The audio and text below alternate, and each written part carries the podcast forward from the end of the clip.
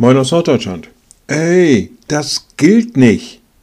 Manchmal werden Regeln verletzt. Manchmal kommen da Dinge zustande, die wir uns überhaupt nicht vorstellen können. Wie kann das sein? Das gilt doch so nicht. Das kann doch so nicht funktionieren.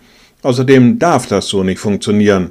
Das sieht keine Regel vor. Das ist außerhalb unseres Verständnisses. Nein, beim besten Willen, das gilt nicht. Der Schreiber des zweiten Korintherbriefs hat etwas herausgefunden, was dennoch gilt, und schreibt, Gott hat den, der von keiner Sünde wusste, für uns zur Sünde gemacht, auf dass wir in ihm die Gerechtigkeit würden, die vor Gott gilt. Diese Gerechtigkeit, die gilt vor Gott. Dagegen können wir uns jetzt nicht wehren. Das dürfen wir dankbar annehmen.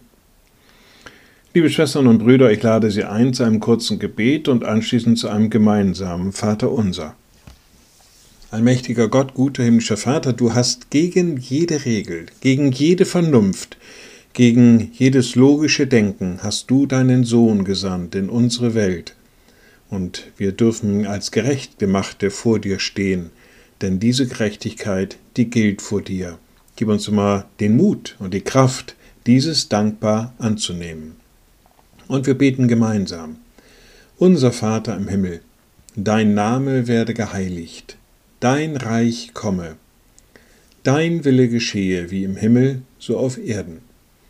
Unser tägliches Brot gib uns heute und vergib uns unsere Schuld, wie auch wir vergeben unseren Schuldigern. Und führe uns nicht in Versuchung, sondern erlöse uns von dem Bösen, denn dein ist das Reich und die Kraft und die Herrlichkeit in Ewigkeit. Amen. So seid gesegnet, bleibt behütet und bleibt gesund. Tschüss.